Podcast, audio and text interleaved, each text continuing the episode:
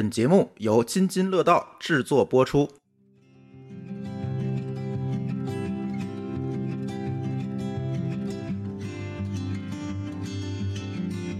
大家好，欢迎收听这一期由津津乐道英国驻广州总领事馆和喜马拉雅联合制作的特别播客节目《英国漫游记》。我们在节目中将和大家一起讨论并分享有关英国文化、旅游、留学等相关内容。好了，话不多说，让我们开始吧。我是 Summer，津津乐道的播客主播之一。今天还有来自英国驻广州总领事馆的 Sarah Man。大家好，感谢收听《英国漫游》的第二集来了。Hey Sarah。Hi Summer，good to see you。很高兴又见到你。我们今天将讨论另外一个中国人非常感兴趣的英国话题——英国留学。英国的教育非常的出名，没有非常多著名的大学，比如剑桥大学和牛津大学。这两所大学是英国非常著名、极有代表性的大学。你说的对啊，他们当然是英国最著名的大学，在很多学科上，他们都是英国最好的大学。除此之外，在爱丁堡、伦敦、布里斯托尔、曼彻斯特和利兹，还有很多优秀的世界一流大学。那为什么牛津和剑桥如此之出名呢？我觉得部分的原因可能是由于他们坐落于风景特别优美的城市。呃，英国许多著名的科学家、作家和政界人士都毕业于这两所大学。江湖上把剑桥大大学和牛津大学统称为一个单词 Oxbridge。对你说的对，我觉得有些人可能提到 Oxbridge 牛剑的时候，以为它是同一个地方，其实不是，这是两个不同的城市。呃，我还没有机会去上剑桥大学或者牛津大学，但是如果我要去英国旅游的话，我会找个机会去参观一下这两所非常著名的大学。Sarah，你有关于这两所大学比较特别的东西跟我们分享吗？当我们谈起牛津和剑桥的时候，谈资甚多。首先呢，他们都是非常古老的历史名城，很多城市都是在大学的周边发展起来的。这些大学早在中世纪时期就已经在那边破土兴工了。他们真的是风景优美。从大学的运作方式来说，更多采用的是学院系统的运作方式。那大多呢都有三十多所学院，有些地方可能还更多一些。这些学院对学生来说呢，就像他们在学校的家一样。呃，一方面来说呢，它是一个非常成熟、非常严肃的学术殿堂；另一方面呢，也有着浓厚的校园氛围。所以，当你去到各个城市的时候，会发现每一所大学都有自己的建筑群，中间包括了学生居住的地方、学生上课的地方，还有教授们居住的住宅区。有些地方呢，还有非常宏伟的食堂。这些建筑都非常的优美，啊，这些建筑很多都是在很久以前建造的。那么它有一个好处，就是建筑群之间的结构非常的紧凑。所以当你去到任何一个城市，去那边走一走，了解到大学情况的时候呢，你只需要带一张地图，然后步行距离就可以去探访这些城市了。很多大学都会敞开大门让你进去参观一下，特别是恰逢学校放假的时候去，那是最棒的时候了。哎，对了，你知道徐志摩吗？啊，这是一位去过剑桥的诗人吗？我记得有一块大石头上好像刻着他的一首诗，对吧？嗯，他是中国一位非常著名的自由派的中国诗人。同时呢，我们对他的爱情故事也非常的熟悉，《再别康桥》是他的代表作。对你这么说，我就更清楚了这之间的关联了。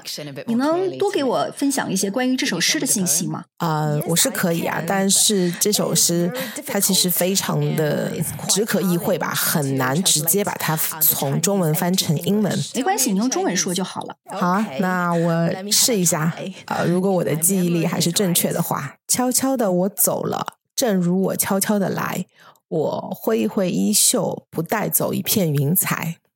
大致就是这两句。那这是一首很短的诗啊，这应该在中国很常见吧？我刚刚念的这两句是这首诗最精华的部分，因为它表述的是诗人当时的一种心情，呃，同时它比较抽象，所以它真的很难直接翻译成英文。我觉得这首诗是表达了当你离开自己喜欢的地方的时候内心的惆怅。挺有意思的。那我希望在今天对谈结束之后，再去多了解一下这首诗。你可以跟我们分享一下去参观剑桥大学的最佳方式吗？因为刚刚有提到，其实剑桥大学还挺大的。你问的问题意思是说到那里交通最好的方式，还是说去参观这个地方最好的方式呢？进去参观的最佳的一个方式，好吧？其实一旦你抵达剑桥，大部分人可能会选择坐火车或者是公共汽车去。它坐落在伦敦的东北部。我个人的偏好呢是，当你到达像剑桥这样的城市之后呢，不妨四处走走。其实这个名字本身的意思就是康河之上的桥，所以你不妨走上去，站在桥上，从河的角度去观赏这座城市。会是一个独特的风景。通过步行，那会不会非常的累啊？这取决于你自己走路的习惯了。其实这是一个很小的城市，并不像你在广州或者是上海散步要走那么远，更像是在一个购物中心里散步。有时候你可能会觉得累了，但是在这边有很多不错的茶馆和酒吧可以稍事休息。呃，我个人感觉是，只要你时间够的话，步行是最好的参观方式。这里还有一种特色的船，叫做撑篙船，在牛津和剑桥非常的著名。这是一种传统的船，造型看起来像独木舟，是一个造型比较平。坦的船，它呢是会在浅浅的浮在水中，需要你用一根长长的竹篙呢去推动这艘船，但是实际操作起来并不是很容易啊！你可以租一艘船，然后自己来划，也可以请一位船夫，让别人为你驾船。我觉得这是游览城市非常好的方式，让人感觉到内心的安静和祥和。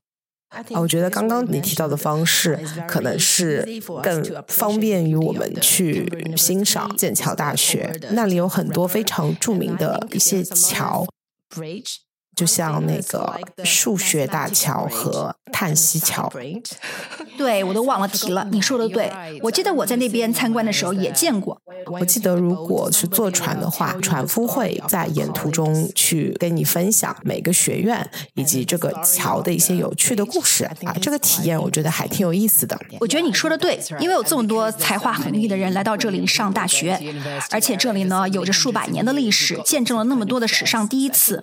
我倒不太。太记得关于数学桥的具体故事了，但我深深的记得，当我第一次听说这座桥的时候，那种震撼的感觉。Sarah 建议，如果我们去参观的话，我们可以就是随意的去走走，去逛一逛。但是如果你要乘船的话，我记得可能是四十五分钟一个来回。是的，差不多。对了，顺便问一句，进入剑桥大学是不是需要买门票？这是一个很好的问题啊！其实牛津或剑桥都不是说你买票就可以进去的，因为作为一个大学，它并不存在封闭的校区，各个学院呢都有自己的政策。有些学院会让你免费进去参观，有些可能会收取门票，有一些在学生上学期间根本就不会让你进去。而在夏天或者是圣诞节假期的时候去参观呢，倒不失为一个合适的时机。那个时候学生们都放假了，你进去可以。可以看到更多的学院，可以看到更多的风景。可是有的时候，当你去到大学，然后看到学生们在四处闲逛，倒也不失为一种风味。所以这两种参访方式呢，可以说是各有千秋了。有一些学院呢，会收取一些费用。啊，所以如果我们如果要去那边的话，呃，可能比较明智的方式是先查看网站以及你所想要去参观的不同的学院，因为不同的学院他们可能有不同的参观时间以及规定，有些要门票，有些不要门票啊，要注意这个时间。我觉得这绝对是明智之举，尤其是如果你想去看看《哈利波特》的拍摄地，那一定要提前查看，因为有可能有些时候是不开放的。呃，Sarah 刚刚有提到了那个《哈利波特》的拍摄地，哎，那你可以给我们一些去那儿参观的一些建议吗？其实我也没有详细的信息哈，我得承认我也没去过这些景点。电影《哈利波特》呢是在牛津而非剑桥拍摄的，从伦敦去剑桥其实挺方便的，去牛津也不是难事儿。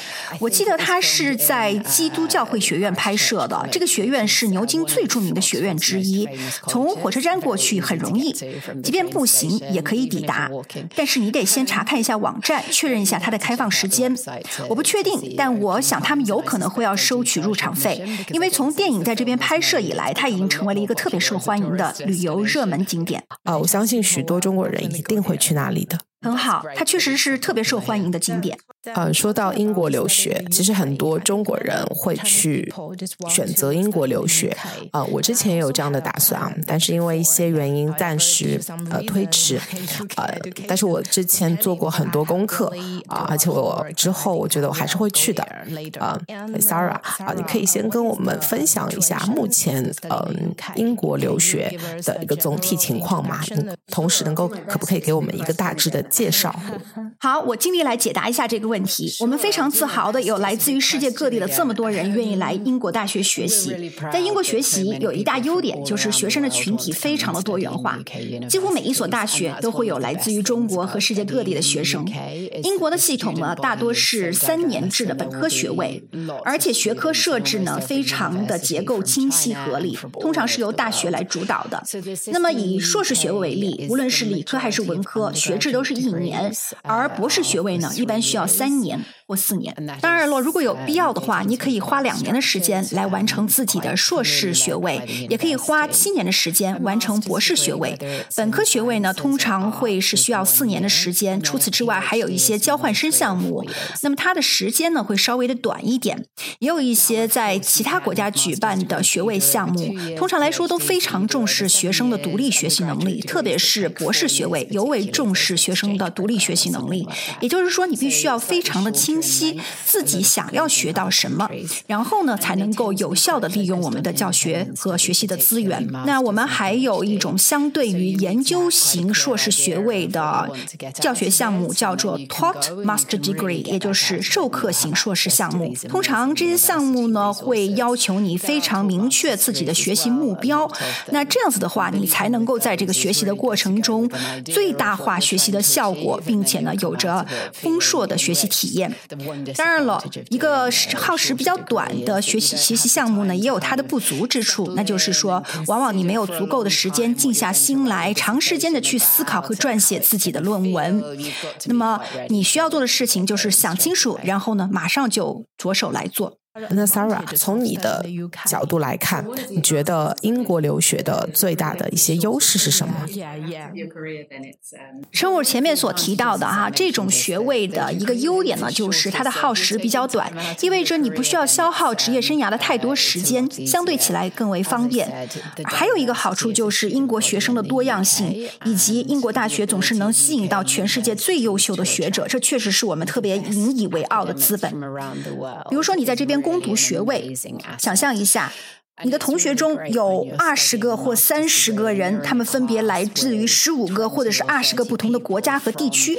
这样一个丰富多元的环境，会让你的人生体验也变得更加的丰富。除此之外，哈，在就学期间，你旅居在英国，我们之前也谈过英国的旅游业以及你在英国可以领略到的种种美好。对我来说，那些想去英国学习的人，通常都希望通过学习，能够体会到在异国他乡更为丰富和广泛的体验。在学习期间，你可以去探索不同的历史文化，而且呢，英国对于国际学生来说非常的开放和欢迎。无论你是在真正的大都市里上学，还是在某一个地方的小校园，甚至是乡村校区学习，你都会感受到包容开放的氛围。人们在这里会觉得自己是很受当地的社区欢迎的，当地人呢非常愿意帮助这些国际学生安顿下来，并且呢好好享受他们在这里的读书时光。太好了啊！然后我额外补充一点，对我来说，呃，我觉得英国留学的学费它比较合理。如果跟在中国的一些 MBA 项目相比，我觉得它的性价比会更高一点。你这么说倒挺有意思的。我觉得这个可能很大程度上取决于你所在的国家吧，因为有一些来自于其他国家的人向我抱怨说，这个英国的物价可能太贵了。但我觉得这些都是相对而言的，相对于我们的教学品质和留学体验来说。说都是物有所值的。嗯，接下去我想问一些更具体一点的问题。呃，Sarah 可以给我们介绍一下目前英国留学的一些政策吗？基础的条件以及一些额外的一些附加的一些条件。至于说在英国上大学需要满足哪些要求呢？一般来讲，哈，英国政府是否会颁发留学签证，主要取决于大学是否接受您的申请。如果说有一所大学它有留学的名额，同时你也有足够的资金来支付学费，一般来讲，签证过程是很简单的。要获得大学的留学名额，你需要能证明自己的学历，这个取决于你在中国或者是其他地方接受过什么样的教育。你需要去证明自己达到了一定的学术水平。除此之外呢，还需要通过英语语言的测试，比如说英国文化教育处组织的第二语言测试。通过这个测试达到一定分数，才能证明你具备用英语进行学习的能力。这个是个必须要求，因为如果你的语言能力不过关，那留学的收益恐怕也不会太大。除此之外，你还要能够支付自己的课程费用。在申请英国大学的过程中，你要根据自己想要修习的课程来证明自己拥有该领域相关的经验，有在该领域进行学习所需要的兴趣和热情，以及未来呢能够在该领域工作并为之做出贡献。那对于学生而言，除了学习以外，我们还很注重全面发展的个性。比如说，除了做好自己学生的本分呢，英国大学还非常注重作为一个学生你的领导能力和其他的技能，包括你是否热衷于社区工作，是否能为整个社会做出贡献。如果你喜欢参加体育运动，愿意去进参与夏令营，这也是英国大学非常重视的品质。除此之外，还有学生的冒险精神，或者你在社区中心来做志愿者，慷慨的去帮助那些比你不幸的人，这些在英国大学眼中都是非常可贵的品质。因为这证明你作为一个学生，不仅能学到知识和技能，还能在这段留学经历中获得更多。而且还要补充的一点就是，学校所期待学生具有的品质呢，同时也跟他们具体想要修习的学位是相关的。哇，非常好的建议！我想我们可以要有更多的一些社会实践的活动。太好了，那如何去申请呢？当然了，根据您具体想去留学的地区，以及您来自于世界上哪个国家，那留学申请的流程会略有不同。国际学生的申请流程和英国学生的申请流程呢也略有不同。所以，最好的办法呢，就是建议您去到自己想要去申请的大学网页上面呢，能获取更多、更详实的信息。通常在这些网页上都有非常明确的关于如何申请的说明。我们在英国呢有一个称为大学学院录取系统的系统，这个系统在英文中简称为 UCAS，我们英国人习惯这样叫它。那么，如果申请本科学位的话，除了牛津和剑桥大学的本科学位，英国的学生必须通过英国系统来进行申请。他们会通过这个系统进行申请。对于来自于海外的本科生而言，有的大学会要求你通过上述这个系统进行申请，有的大学则可以说你可以直接来我们大学申请。所以，你首先要弄清楚，就是对于你的梦中情校，它对于硕士和博士学位的具体要求是什么？如果你直接向大学提出申请，他们的网站上往往有一套详细的标准，其中包括了你的本科学位、硕士学位、你的推荐信、您的个人陈述。个人陈述呢，可以体现出你对于学科的兴趣、你个人的理想和未来的愿景，也可以让学校更好的了解你是谁，你取得了什么样的学术成绩。那么上述的信息都可以通过大学网站上的电子系统进行发送。所有的大学都会有非常明确的建议，告诉你如何去申请你想要的学位。我选择在英国留学，其实有非常多的选择，以及英国有非常多好的学校。所以对中国人来说，我觉得他的确有太多太多的信息要去查。我知道我身边有很多朋友，他们会选择中介代理机构去做这个申请。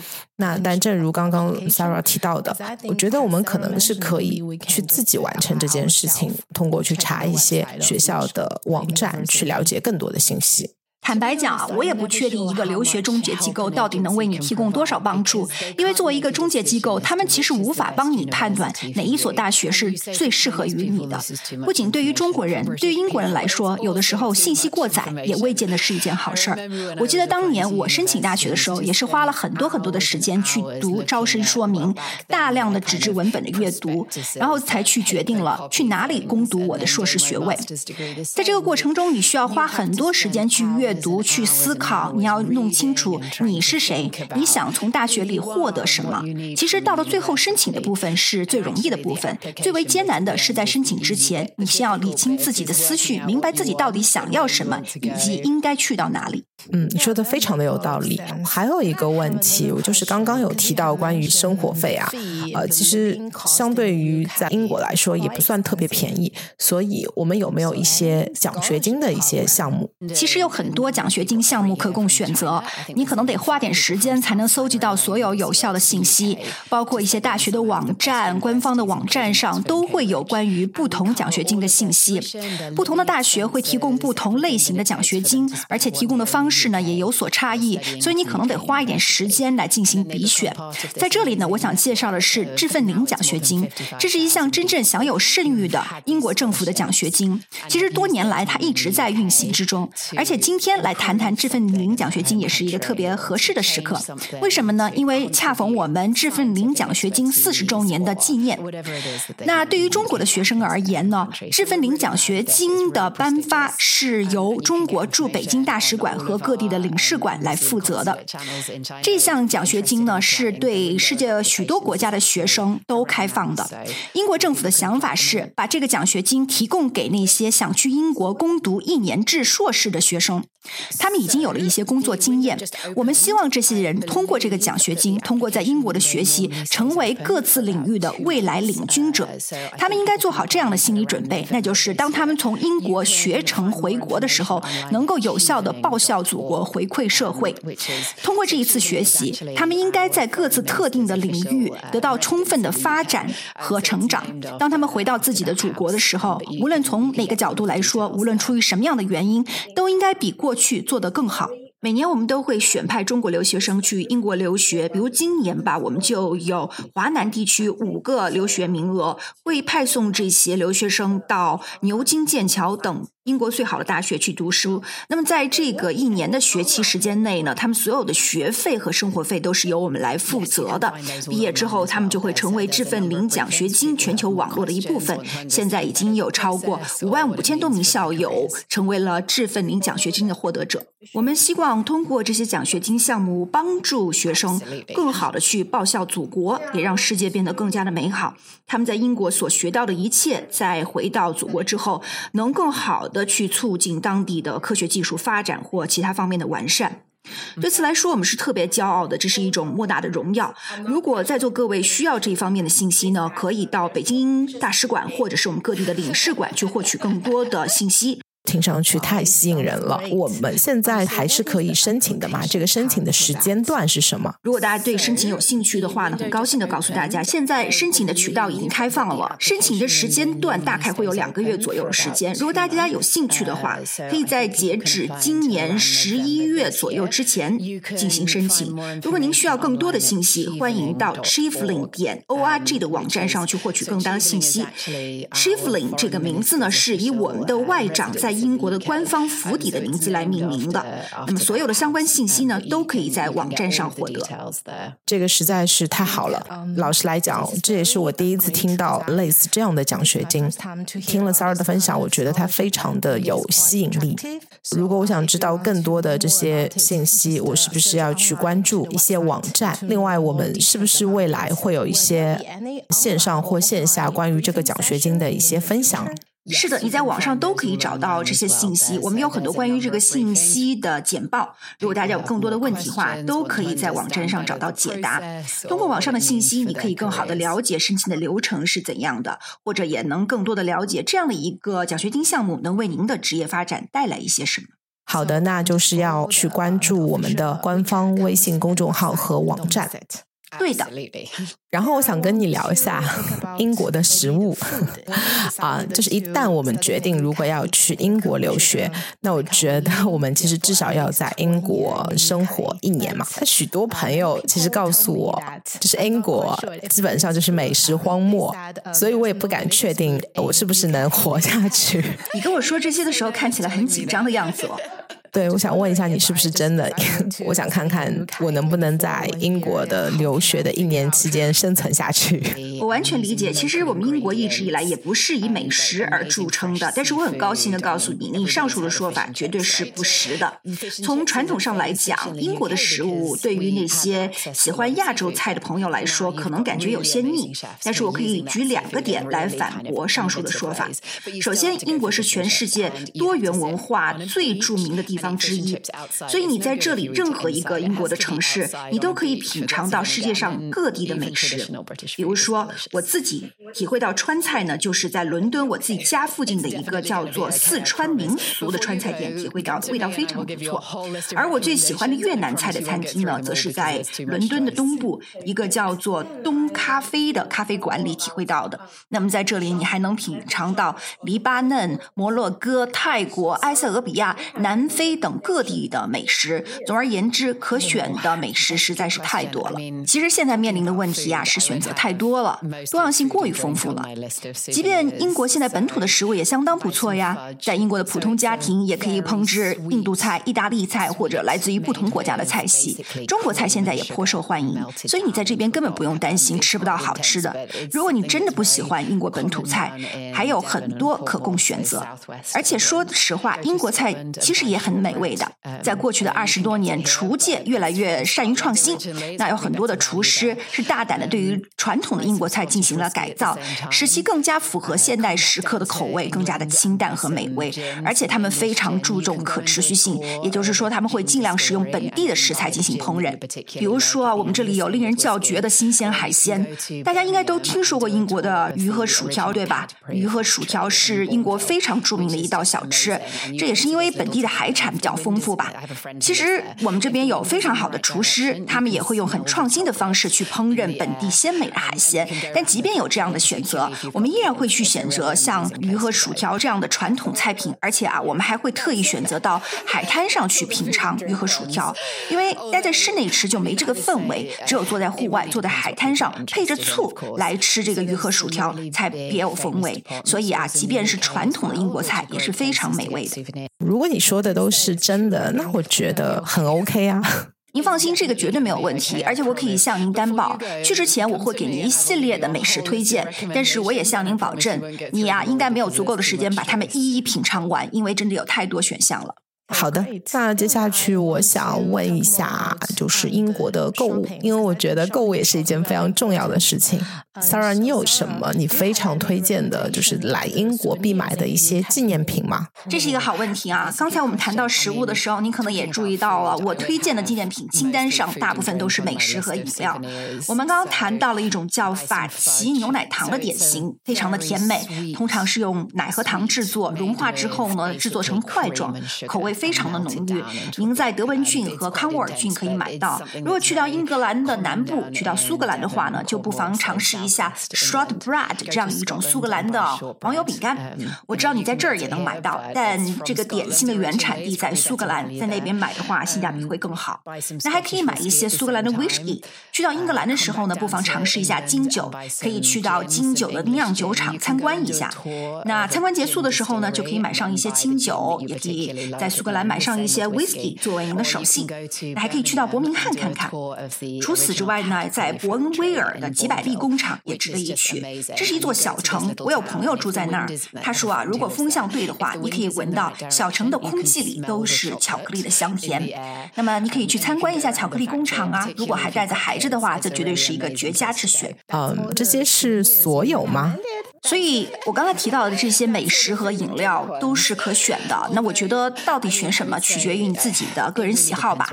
那除此之外，还有很多很棒的、也很知名的百货商店，呃，也可以购买到各种纪念品。比如说，在弗兰梅森或者在哈罗德百货可以购买到各种纪念品。你也可以去到卡内比大街，在这边有很多商店。买购买一些非常漂亮的茶具和漂亮的纪念品，也可以去到像哈姆雷或者是传统的英国玩具店，在这边可以购买到传统的英国玩具或者是哈利波特的周边产品。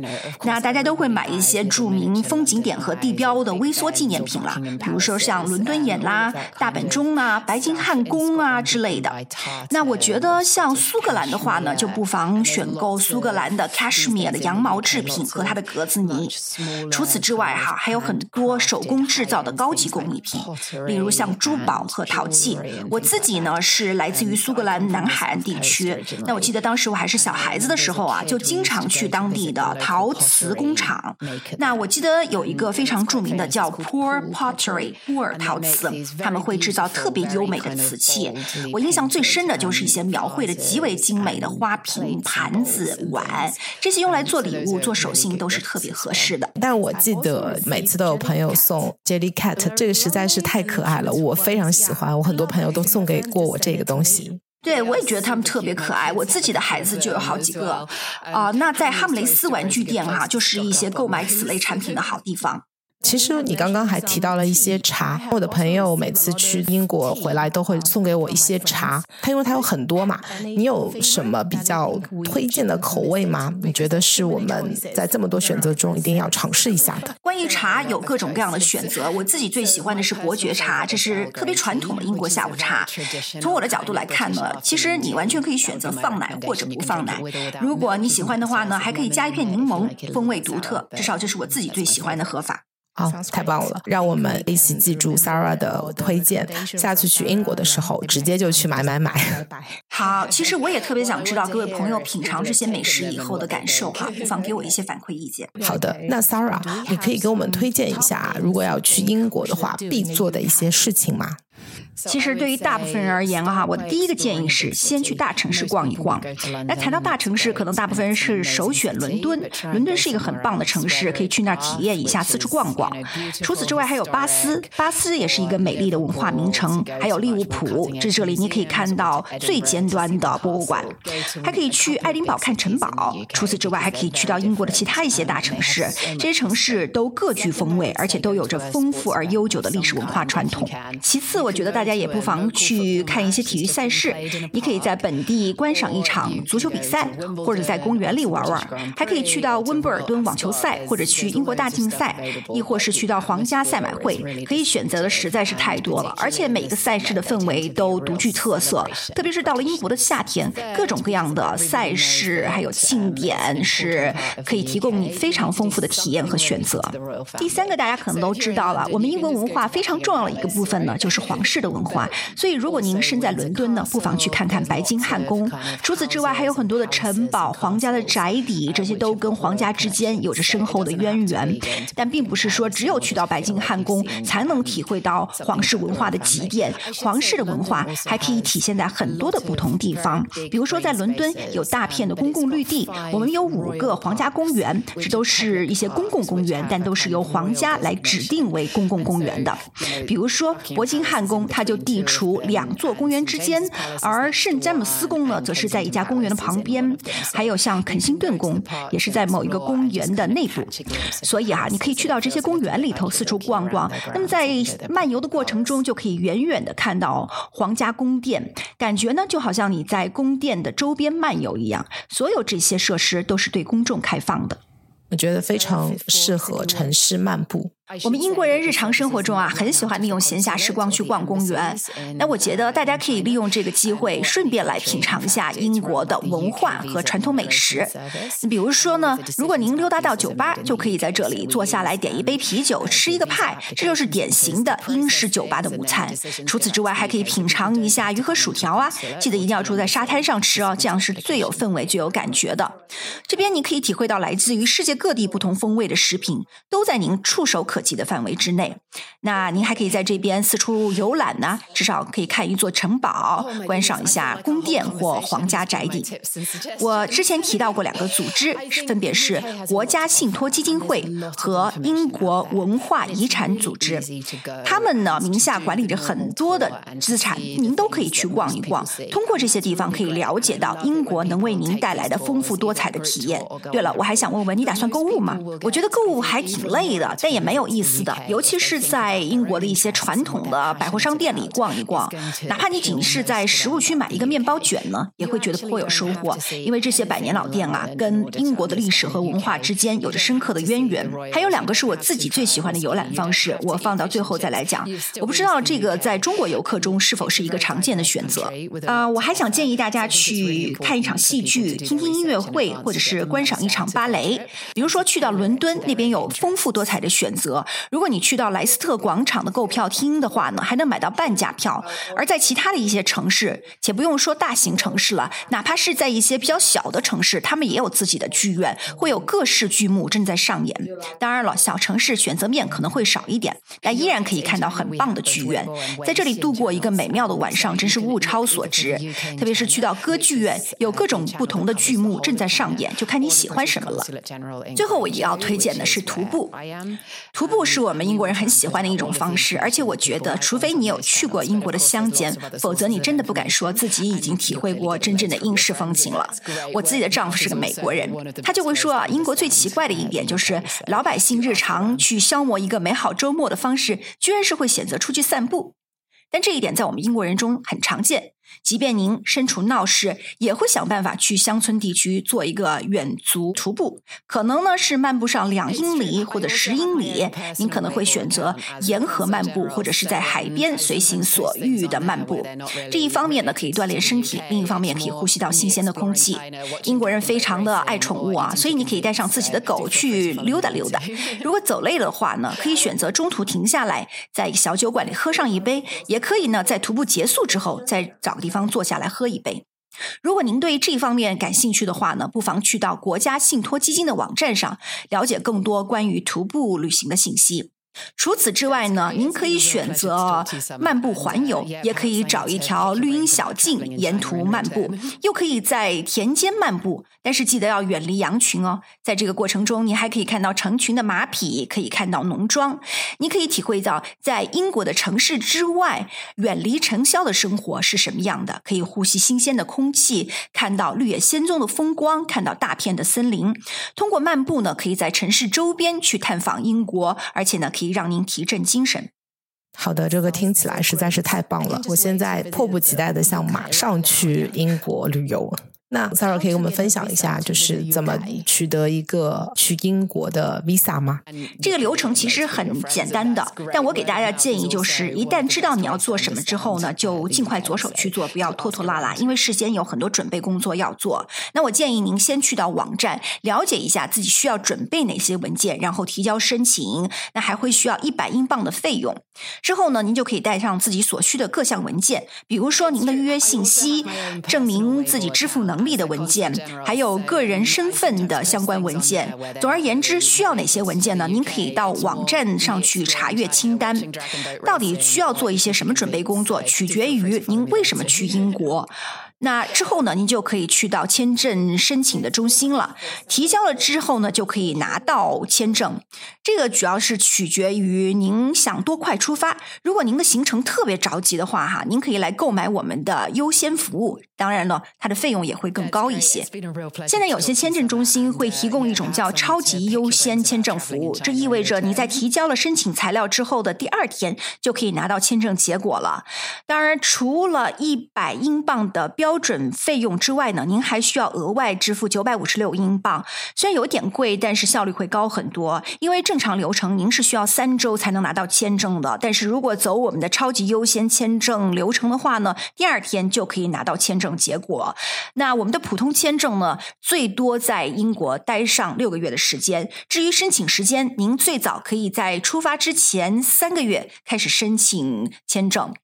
那如果说在签证办理期间您需要使用自己的护照，可以交纳一小笔费用，然后呢把护照拿回去。但是请记得，在我们签发签证之前呢，您需要把护照送回来。这个服务太棒了，可以帮助我们来节省拿到签证的时间。这真是一项非常便捷的服务。但是这个服务它并不是由在中国或任何其他国家的大使馆或领馆来负责运作的。实际上，背后负责的呢依然是英国的签证和移民局。那么，所有的决定都是在英国这边来完成的。我们会在当地提供签证申请中心，处理一些具体事务。但是，最后决定发不发签证，依然是英国这边来做出决定的。所以，大家并不需要 说我要去到大使馆或者去到某一地的领馆来提交申请。最后，Sarah，你有没有一些？就是给到去英国旅游的一些朋友们的一些建议，比如像我 预留了十五天的年假，有没有一些好的建议给到我？哎呀，其实之前一直都是我在给出这样或那样的小建议啦。英国可以给到大家非常丰富多彩的体验，而且如果感兴趣呢，你也可以收集到很多关于英国的信息。总而言之，要去到英国绝对不是一件难事儿，您可以去那边体会当地的风土人情。那我呢，也特别希望大家都能去。英国看一看，不管您选择跟团游或者是自由行都很棒。那在设计旅途的时候，最重要的是考虑您个人的兴趣点是什么，您最热爱的是什么，您的英国之行最想要体验的是什么，这才是最关键的信息。其实去到英国，并不是说我一定要说一些什么才能去了解英国，也并不是说一定要见到皇室才是体会到了英国，也并不是说一定要喝一杯威士忌或者是要吃鱼和薯条才是体。体会了英国风味，其实只要去到了英国，你会感受到它是一个非常丰富多元的国家。在这里，你可以体会到丰富多彩的体验。但是之前呢，要做一些小功课，知道自己最需要、最想要体验的是什么，根据自己的兴趣来定制英国之旅，才能带来最美好的体验。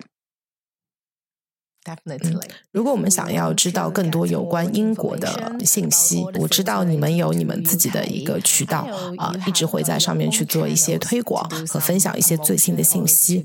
你可以跟我们的听众介绍一下你们的一些官方渠道吗？对你说的非常对，我们在中国也开通了微博和微信账号，那你可以从上面了解更多关于英国的信息。这个渠道呢是覆盖了整个中国的，那你也可以去到英国驻广州总领事馆的社交媒体账号啊，这也是我工作的机构。总而言之啊，我们会尽全力分享各种大家感兴趣的信息。所有的这些信息呢，都会放在公开平台上与大家分享。那除了这些，还有其他的信息源，比如说，你可以从朋友那里获得很多建议呀。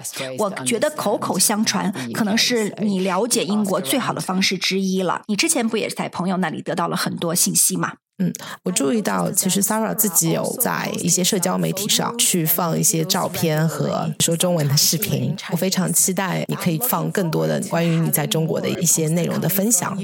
是的，我也开通了自己的微博账号，名字就叫做“英国驻广州总领事”。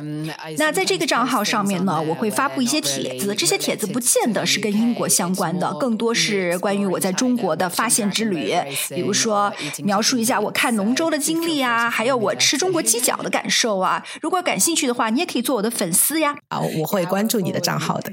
好的，也非常感谢 Sarah 跟我的这个对谈，我非常高兴和你交流。然后我必须要说，你提到的很多的信息对我来说都是一个新的信息，也提供了很多信息的增量和新的思路。这次对话让我觉得非常的有收获，非常好。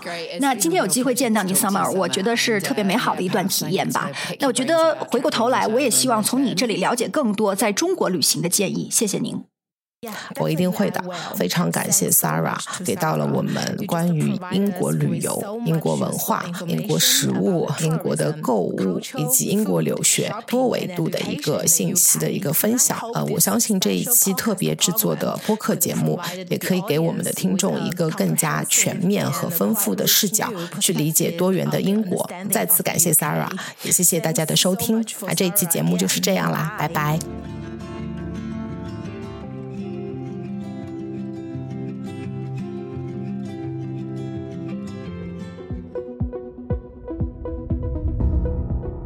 感谢您收听本期节目。本期播客节目由津津乐道制作播出。你也可以在我们的官网 d a o 点 f m 找到我们的更多内容作品。如果您喜欢我们的节目，欢迎在微信、微博、朋友圈等社交媒体转发分享。您的分享对我们而言十分重要。如果您希望与我们互动，可以关注我们的微信公众号“津津乐道播客”，天津的津，欢乐的乐，道路的道。在关注后按提示操作即可加入我们的听友社群。